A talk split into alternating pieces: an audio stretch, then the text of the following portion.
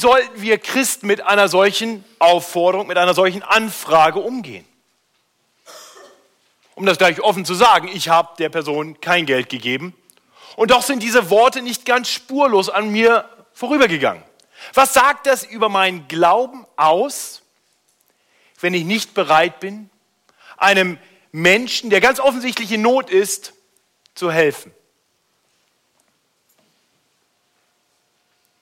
In unserer Predigtserie durch den ersten Johannesbrief kommen wir heute zu einem Abschnitt, der uns lehrt, dass tätige Bruderliebe ein Indiz dafür ist, dass wir wahrhaftig Kinder Gottes sind und somit das ewige Leben haben. Nicht darum geht es in diesem ganzen Brief, den wir schon seit einiger Zeit miteinander betrachten, im ersten Johannesbrief.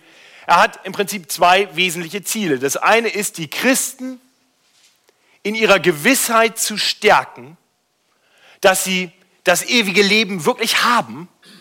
Und zum anderen will Johannes seinen Lesern dabei helfen, Scheinheilige und Irrlehrer zu enttarnen, damit diese in den Gemeinden keinen Schaden anrichten können.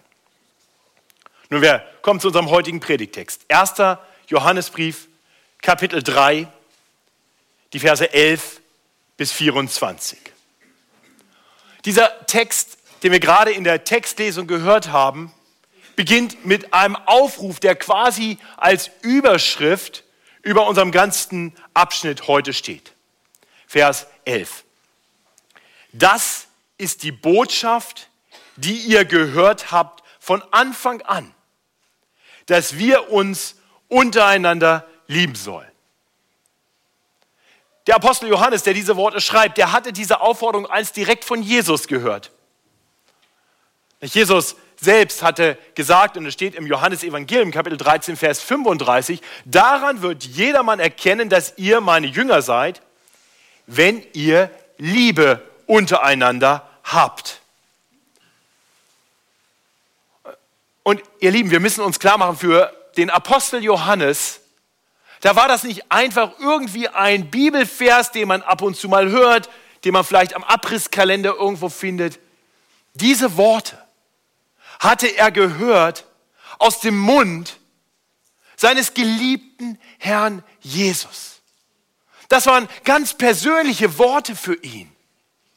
Worte, die ihn angerührt hatten und die ihn dazu bewegten, diese Botschaft weiterzutragen.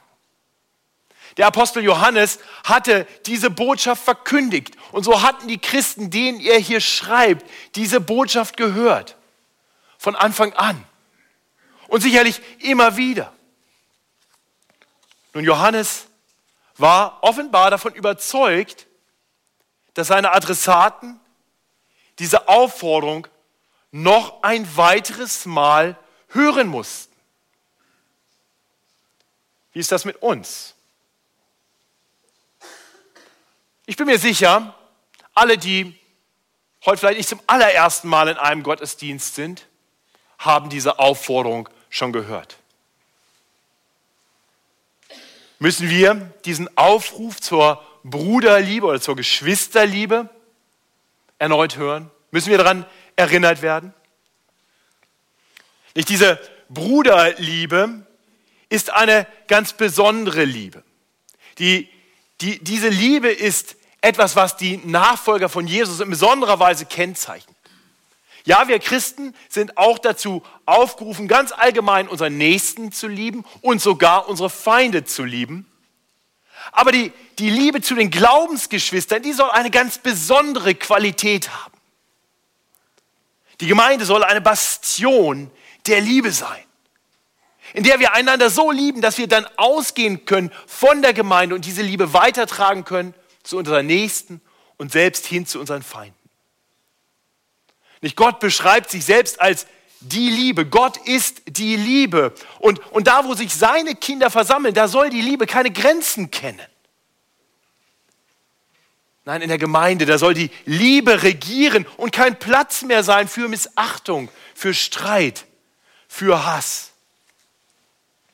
Das soll ein Merkmal der christlichen Gemeinde sein, ein Ort der Geborgenheit, ein Ort, wo Liebe Platz hat Und ein, ein Ort, von dem dann eine Strahlkraft ausgeht in diese oft so lieblose Welt hinein. Ja, das ist der Aufruf, der hier am Anfang unseres Textes steht. Dass wir uns untereinander lieben sollen. Im Fortgang unseres Predigtextes sehen wir dann, dass, dass der Gehorsam gegenüber dieser Botschaft wirklich das Erkennungszeichen von Christen ist. Und dazu zeigt uns Johannes zuerst in den Versen 12 bis 15, dass die Kinder des Teufels, wie er sie in Vers 10 nennt, oder, oder auch die Nachkommen Keins, wir werden das gleich sehen, keine solche Liebe haben. Ja? Also die, die keine Christen sind, haben eine solche Liebe nicht. Und dann in den Versen 16 bis 18, dann erklärt er dann, wie die Bruderliebe aussehen soll, an der man eben die Kinder Gottes erkennt. Und dann die abschließenden Verse 19 bis 24. Ähm, durch die möchte Johannes die Zuversicht der Gläubigen stärken, dass sie wahrhaftig Kinder Gottes sind, dass sie das ewige Leben haben. Und das sind die drei Punkte dieser Predigt. Beginnen wir mit Vers 12 bis 15. Dort sehen wir, dass wir nicht dem Vorbild Keins folgen sollen. Kain war der erste Sohn, ich denke, den meisten von uns ist das klar, von Adam und Eva, der erste von Menschen gezeugte Mann. Er war der erste Mörder auch der Menschheitsgeschichte, denn er tötete seinen jüngeren Bruder Abel. Als Christen sollten wir einander lieben, nicht wie Kain, der von dem Bösen stammte und seinem Bruder umbrachte. Warum brachte er ihn um? Weil seine Werke böse waren und die seines Bruders gerecht. Wundert euch nicht, meine Brüder, wenn euch die Welt hasst. Wir wissen, dass wir aus dem Tod in das Leben gekommen sind, denn wir lieben die Brüder. Wer nicht liebt, der bleibt im Tod. Wer seinen Bruder hasst, der ist ein Totschläger. Und ihr wisst, dass kein Totschläger das ewige Leben bleibend in sich hat. Ja, in anderen Worten, Johannes sagt uns, sei kein Kein.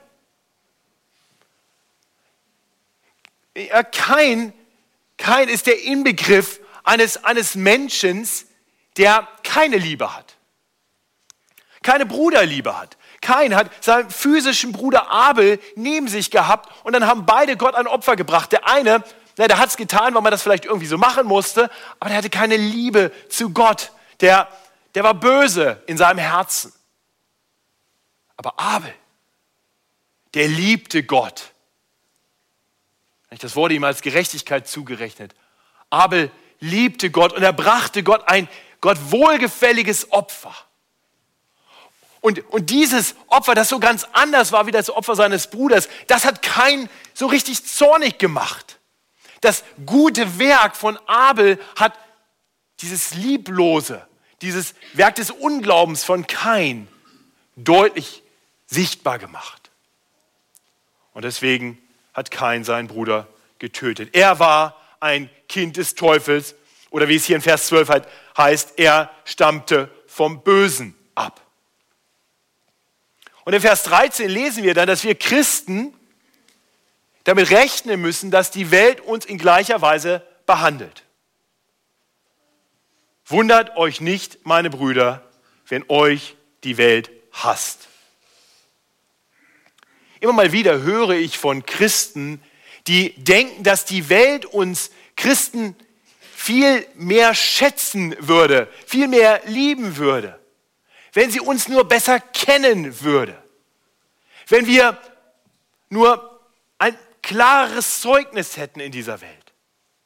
Das heißt, sie, sie interpretieren die Ablehnung, die wir Christen in der Welt erfahren, so, dass bei uns wahrscheinlich was falsch läuft. Und nun ist es gut, dass wir Christen uns ab und zu mal hinterfragen, ob wir in der Welt unnötig Anstoß erregen. Ja, wenn das der Fall ist, dann sollten wir Buße tun, dann sollten wir etwas ändern. Aber uns muss klar sein, dass die Welt uns Christen nie lieben wird. Ja, dass die Welt Anstoß nehmen wird an einem sehr klaren christlichen Zeugnis. Wenn wir konsequent unseren Glauben leben, wenn wir konsequent verändert durch die Liebe Gottes leben, in Liebe und guten Werken, dann wird das der Welt erst so richtig zeigen, wie böse sie eigentlich ist. Wer eine beeindruckende Illustration davon hören möchte, wie die Veränderung, die Gott wirkt, zu Widerstand führt, das hat sie eingeladen, am Donnerstag zu diesem Zeugnisabend zu kommen. Die junge Frau stammt aus Kuwait und hat eine Veränderung erlebt. Sie ist durchgedrungen zu einer Liebe, die sie zuvor nicht kannte. Und gerade das hat dazu geführt, dass sie viel Ablehnung, viel Hass und Widerstand erlebt hat. Und ich denke, so mancher von uns hat das in gewisser Weise auch erlebt, dass unser uns Gott zuwenden, unser nicht mit dem Strom schwimmen, sondern bewusst uns darum zu bemühen, gute Werke zu tun, in Liebe zu wandeln, dazu geführt hat, dass Menschen sich gegen uns gestellt haben. Lieber Christ, wunder dich nicht, wenn dich die Welt hasst. Diese Welt ist böse. Johannes ist hier ganz schwarz-weiß. Er unterteilt die Menschen in zwei Gruppen. Er sagt, die einen sind Kinder Gottes, die erkennt man an ihrer Bruderliebe. Und die andere, die Welt, die stammt vom Bösen ab. Die anderen, die hassen die Brüder, sie sind Totschläger. Nun mag es sein, dass uns dieser Kontrast sehr extrem vorkommt und wir denken, naja, es gibt ja noch ein, einen großen Zwischenraum zwischen den Extremen der Bruderliebe, wie sie Johannes hier beschreibt, und dem Morden des Kain. Aber Johannes macht deutlich, das ist nicht der Fall. Äh, von Natur aus sind wir alle Nachkommen Keins. Wir sind geistlich tot. Wir, wir, wir lieben nicht und wir sind schnell dabei, diejenigen abzulehnen, wenn wir nicht ein bekehrtes Herz haben, wenn wir also noch natürlich aus, dem, aus, dem, aus der Nachfolge keins leben, dann sind wir schnell dabei, da sind Menschen schnell dabei, sich gegen die zu wenden, die Gutes tun, die in besonderer Weise lieben. Manchmal wird gesagt, dass besonders böse Taten, dass zum Beispiel Mord und Totschlag, die Konsequenz sind von schwierigen Lebensumständen. Menschen müssen nicht mehr bestraft werden, sie müssen alle noch therapiert werden. Aber das ist, das ist genau falsch. Es sind nicht die Lebensumstände, die Menschen böse machen, es sind typischerweise die Lebensumstände, die das Böse noch eindämmen. Es sind Gesetze, es ist die Angst vor Strafe, die Menschen dazu bringt, dem, was in ihnen ist, nicht freien Lauf zu lassen. Und wer Zweifel daran hat, der kann sich einmal orientieren und schauen, was geschieht denn da, wo man das alles wegnimmt, wo Anarchie herrscht. Regiert da die Liebe? Der Mensch ist böse, von Grunde auf.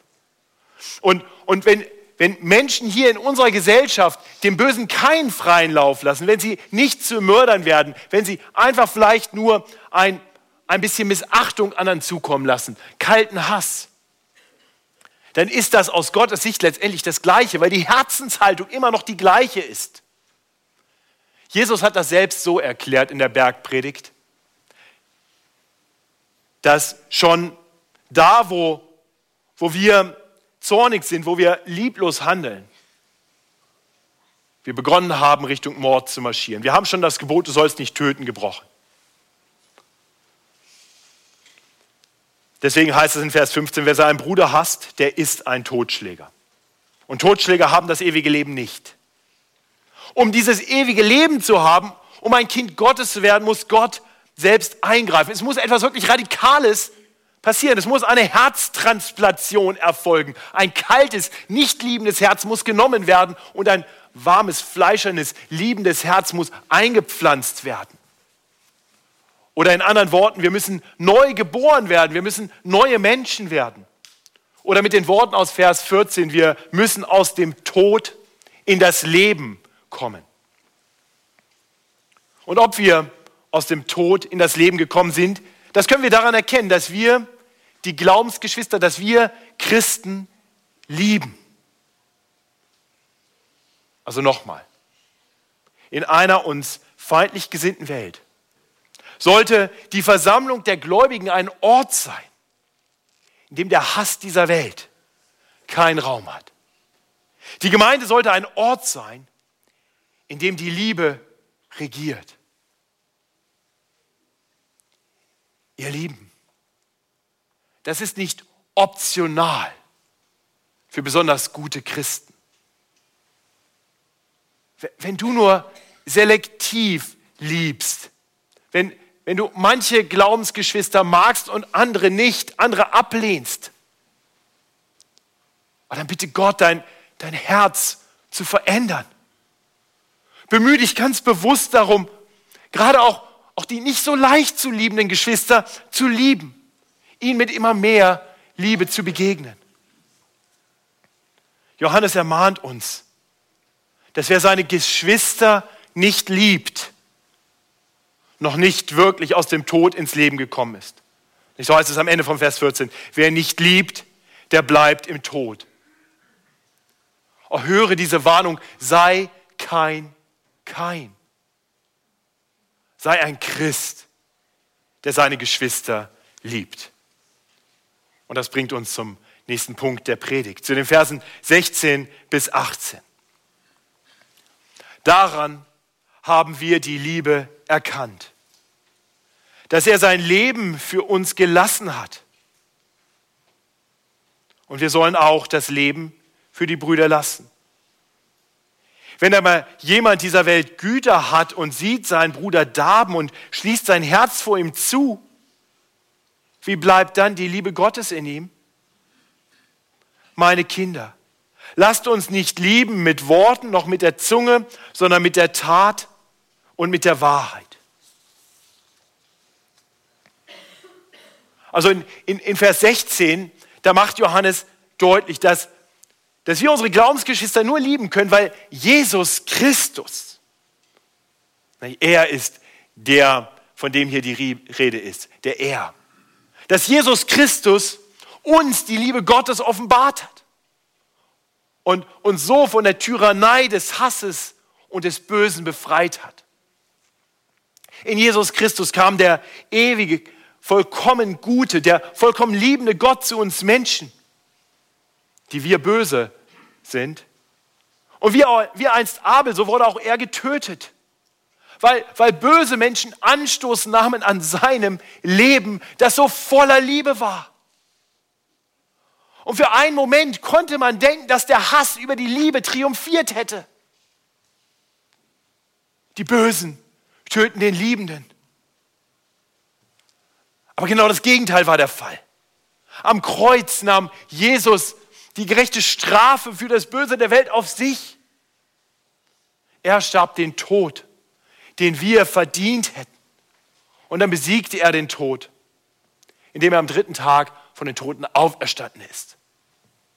Und jeder, der sich ihm im Glauben zuwendet, darf wissen, dass auch er vom Tod zum Leben übergegangen ist, dass er den Tod eines Tages überwinden wird, hin zu einem viel besseren Leben in der herrlichen Gegenwart Gottes.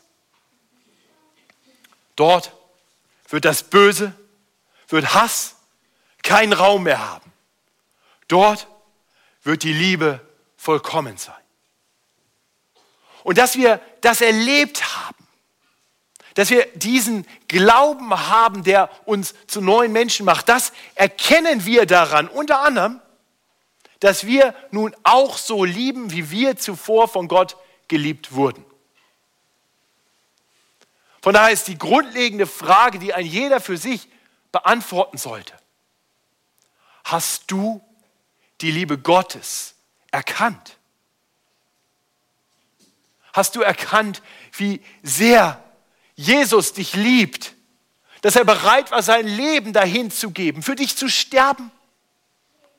Um die gerechte Strafe, die du verdient hast für, für alles Böse in deinem Leben, um sie auf sich zu nehmen, sodass wir vom Tod befreit über den Tod hinaus auferstehen können zu einem ewigen Leben. Und wenn du diese Liebe erkannt hast, dann folg ihm nach. Sei ein Christ. Liebe andere Christen mit der Liebe Gottes, die du empfangen hast. Vielleicht denkst du, das ist zu schwer für mich. Das kann ich nicht. Das stimmt. das können wir aus eigener Kraft niemals tun. Und deswegen ist es so wichtig und deswegen weist Johannes uns darauf hin, dass wir uns erst besinnen auf die große Liebe, die Gott uns erwiesen hat. Sie ist für uns Vorbild und sie ist Grundlage für unsere Fähigkeit zu lieben. Und dann bedenke, dass Gott allen, allen, die seine Kinder sind, alle, die im Glauben zu ihm kommen, ein großartiges Geschenk gibt. Wenn du einen Bibelvers brauchst, über den es sich lohnt, vielleicht nächste Woche mal nachzudenken, Römer 5,5. Römerbrief, Kapitel 5, Vers 5 wäre ein guter Vers. Da lesen wir davon, dass Gott seine Liebe ausgegossen hat durch den Geist in unsere Herzen. Christen, alle Christen, alle, die wahrhaft zu Jesus Christus gehören und ihm nachfolgen, haben die Liebe Gottes in ihre Herzen ausgegossen bekommen. Das heißt, du musst nicht lieben mit einer eigenen Liebe, die, die begrenzt ist. Nein, du kannst lieben mit der Liebe Gottes. Auf die sollst du dich besinnen, der sollst du Raum geben in deinem Herzen und dann wirst du befähigt, andere zu lieben. Und das heißt dann konkret, dass wir bereit sein sollen, unser Leben zum Wohl anderer, ganz konkret zum Wohl unserer Glaubensgeschwister einzusetzen. Das heißt, bist du bereit, dein Leben aufzugeben? Das heißt, es komplett zu investieren zum Wohl deiner Glaubensgeschwister. Die, die, die Bruderliebe, die uns Christen auszeichnet, das macht der Text hier deutlich, ist nicht einfach ein Lippenbekenntnis. Ich hab dich lieb. Nein, sie wird tätig. Das heißt, wenn wir Christen in Not sehen, dann bemühen wir uns darum zu helfen. Wenn wir in die Gemeinschaft der Gläubigen kommen, dann drängt uns förmlich die Liebe Gottes dazu, einander beizustehen in tätiger, wahrhaftiger Liebe. Christen opfern dabei selten nur ihr Leben, aber sie opfern freizügig Zeit und Energie und Geld und Träume Sie stellen ihre eigenen egoistischen Anliegen hinten an. Ihr Lieben, lasst uns nicht lieben mit Worten, noch mit der Zunge, sondern mit der Tat und mit der Wahrheit. Ein besonderes Privileg, das ich als Pastor dieser Gemeinde habe, ist, dass ich viel mitbekomme von dem, was in dieser Gemeinde geschieht. Tagtäglich darf ich bezeugen, dass hier eine Liebe herrscht, die diese Welt nicht kennt. Ich sehe regelmäßig Johanna und Sepp und Thilo und andere, die sich engagieren, damit wir hier ein einladendes Grundstück haben. Ich sehe Samuel und David und Ulrich und Matthias und wiederum viele andere, Gerd, die sich investieren, damit Menschen das Wort Gottes hören können, damit die Technik funktioniert. Ich sehe Jonathan und Andrea und Gerlinde und Klaus, die sich engagieren, damit wir hier ein sauberes Haus haben, die treu und im, im Verborgenen dieser Gemeinde dienen. Aber ich, ich sehe dann vor allem auch Menschen wie Bettina und Jutta und, und Alex und Alena und Matthias, die, die darauf bedacht sind, dass neue Menschen schnell hier in die Gemeinschaft hineinfinden, dass sie geliebt werden, ganz tätig, ganz praktisch. Ich sehe Menschen wie Andrew und Judy und Mike und Caroline, die, die ihre Heimat verlassen haben, um die Liebe Gottes weiterzugeben zu Menschen hier. Ich sehe, ich sehe Menschen wie Simon, der eine großartige Karriereoption dahingegeben hat, um sich weiter zuzurüsten, um, um der Gemeinde Gottes als Pastor zu dienen. Ich sehe ganz viele Geschwister, die für andere da sind, die seelsorgerlich für sie sorgen. Was für eine Freude heute früh, als Jörg zu mir kam und mir sagte, mir geht es im Moment zwar nicht gut, aber Matthias, du glaubst gar nicht, wie viel Liebe und Unterstützung und Ermutigung ich bekomme durch so viele Geschwister. Ich sehe Tom und Hans und Beate und Markus und Uli und, und Petra, die, die das Wort Gottes freizügig weitergehen auf der Straße und einladen zu Glaubenskursen, damit Menschen die Liebe Gottes erfahren können. Ich sehe Svetlana und Sarah und Alena, die, die ins Rotlichtviertel gehen, um Menschen dort die Liebe nahezubringen, die so wenig Liebe erleben. Und ich könnte weitermachen. Ich könnte die Predigt unendlich weitermachen, weil ich so viel Liebe erlebe. Das bewegt mich, das berührt mich, das macht mich froh und dankbar. Und ich preise Gott dafür. Weil ich weiß, wo das herkommt. Es kommt von Gott. Er hat diese Liebe uns gezeigt und er hat sie in uns ausgegossen, sodass wir auch einander lieben können. Und er hat uns in die Gemeinschaft der Gläubigen hineingerufen, damit wir einander in Liebe begegnen können. Und lasst uns immer wieder bedacht darauf sein, wie wir einander lieben können mit einer Liebe, die für diese Welt ein großartiges Zeugnis ist, an der die Welt oft Anstoß nehmen wird, aber die immer wieder auch aufgrund des mächtigen Wirkens Gottes dazu führen wird, dass Menschen in den Bannstrahl dieser Liebe gezogen werden und zum Glauben kommen und Teil der Gemeinde werden. Ich möchte mich an dieser Stelle kurz an diejenigen wenden, die nicht regelmäßig am Gemeindeleben teilnehmen.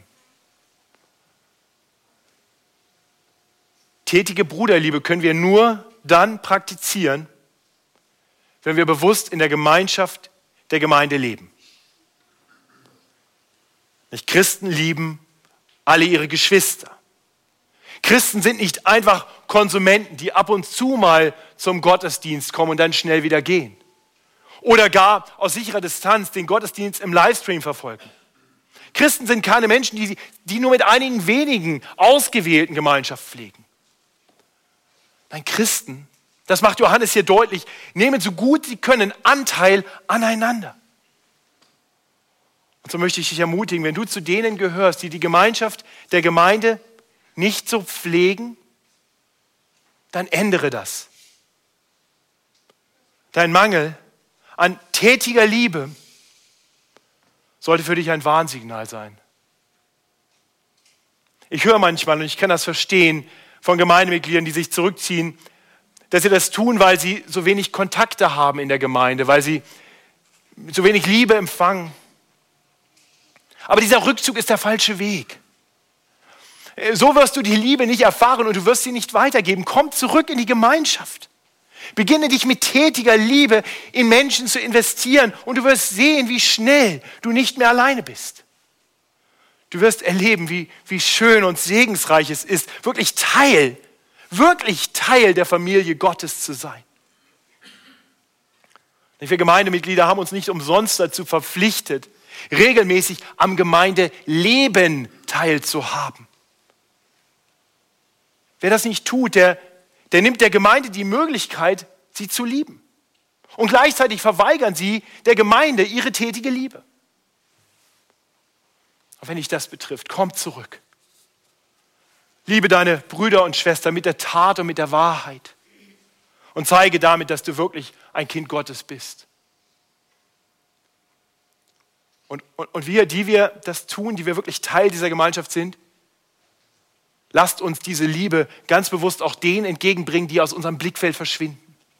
Lasst uns denen nachgehen. Lasst sie uns lieben. Wieder zurück hinein in die Gemeinschaft. Tätige Bruderliebe ist ein Kennzeichen wahrer Christen. Daran erkennen wir, dass wir aus der Wahrheit sind, wie es zu Beginn von Vers 19 heißt. Der Herr möchte, dass wir diese Zuversicht und feste Gewissheit haben. Er möchte, dass wir wissen, dass wir das ewige Leben haben. Und deswegen kommt er dann in den Versen 19 bis 24 darauf zu sprechen. Ich möchte das nur ganz kurz mit uns betrachten. Ich lese uns diese Verse. Daran erkennen wir, das bezieht sich zurück auf die tätige Bruderliebe, daran erkennen wir, dass wir aus der Wahrheit sind und können, unsere Herz, können unser Herz vor ihm damit zum Schweigen bringen. Das wenn uns unser Herz verdammt, Gott größer ist als unser Herz und er kennt alle Dinge. Ihr Lieben, wenn uns unser Herz nicht verdammt, so haben wir Zuversicht zu Gott. Und was wir bitten, werden wir von ihm empfangen, denn wir halten seine Gebote und tun, was ihm wohlgefällig ist. Und das ist sein Gebot, dass wir glauben an den Namen seines Sohnes Jesus Christus und lieben uns untereinander, wie er uns das Gebot gegeben hat. Und wer sein Gebot hält, der bleibt in Gott und Gott in ihm. Also genauso wie es Menschen gibt, vor denen Johannes in diesem ganzen Brief warnt, die anderen und vielleicht sogar sich selber nur vortäuschen, Christen zu sein, gibt es auch diejenigen, die ein sehr zartes Gewissen haben, schnell in Zweifel geraten, ob sie wirklich Kinder Gottes sind. Und ich bete, dass Gottes Geist in dieser Predigt so wirkt, dass die, die Ermahnung brauchen, Ermahnung hören und dass die, die Ermutigung brauchen, Ermutigung hören. Ich weiß, ich spreche das gleiche Wort zu euch ich bete, dass Gottes Geist es in rechter Weise in eurem Herzen ankommen lässt. Ich möchte ganz bewusst noch einmal auf, auf die Situation zu sprechen kommen, von der ich am Anfang der Predigt gesprochen habe. Ich, als dieser Mann mich aufforderte, ihm 50 Euro zu geben, da war ich einerseits verärgert über diese kühle, berechnende Forderung, aber andererseits haben seine Worte ihre Absicht nicht völlig verfehlt. Für einen Moment hatte ich tatsächlich ein unruhiges Herz. Ich habe mich gefragt, was es über meinen Glauben aussagt, wenn ich diesen Menschen jetzt einfach stehen lasse. Und in der Tat, wir sollten uns diese Frage ab und zu stellen. Wir sollten nicht zu schnell sein, weiterzugehen.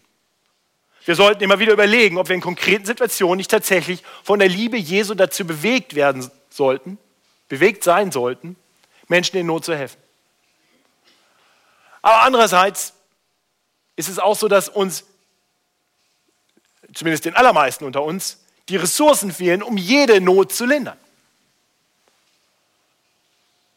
Und das kann dann dazu führen, dass wenn wir eine Not, eine Not nicht lindern, auf die wir aufmerksam gemacht werden, dass wir ein schlechtes Gewissen haben, uns fragen, was das über unseren Glauben aussagt.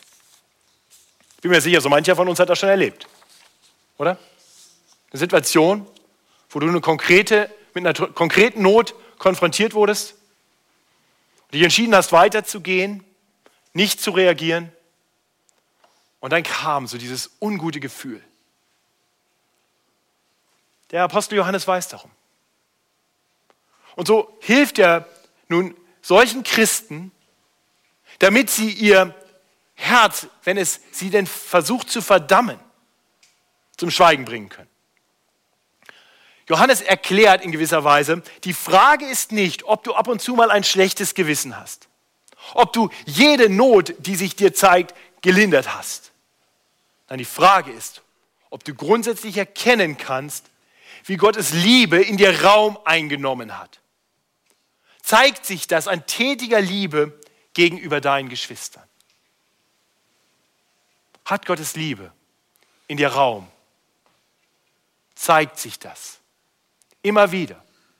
Und vielleicht immer mehr daran, dass du deine Geschwister tätig, ganz praktisch liebst.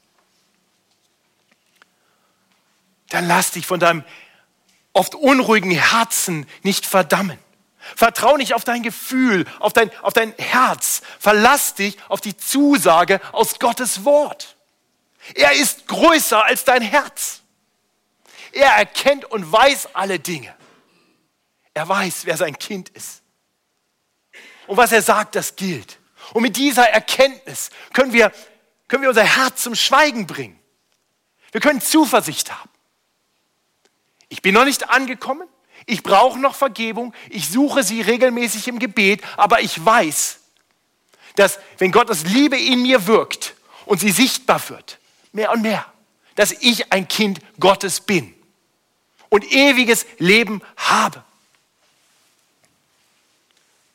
Ihr Lieben, Gott liebt seine Kinder. Er, er liebt es, wenn sie auch im Gebet, gerade auch in solchen Situationen zu ihm kommen. Und er hört das Flehen seiner Kinder.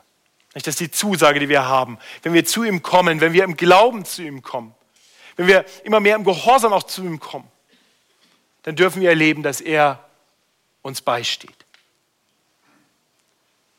Ihr Lieben, die, die Welt wird die Kinder Gottes hassen. Aber Gott liebt seine Kinder. Er hört ihr Gebet, er sorgt für sie. Und wir dürfen wissen, dass wir seine geliebten Kinder sind.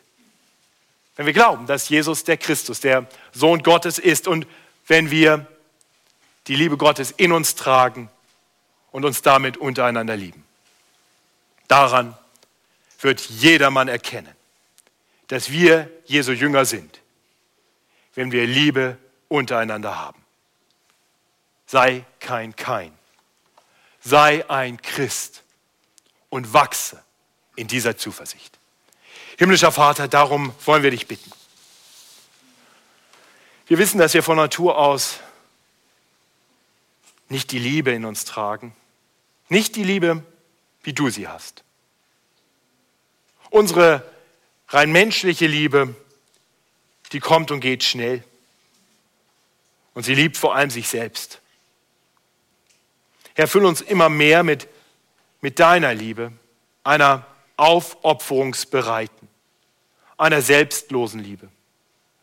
Herr, hilf uns als Gemeinde immer mehr eine solche Bastion der Liebe zu sein, die Strahlkraft entwickelt, auch nach außen hin.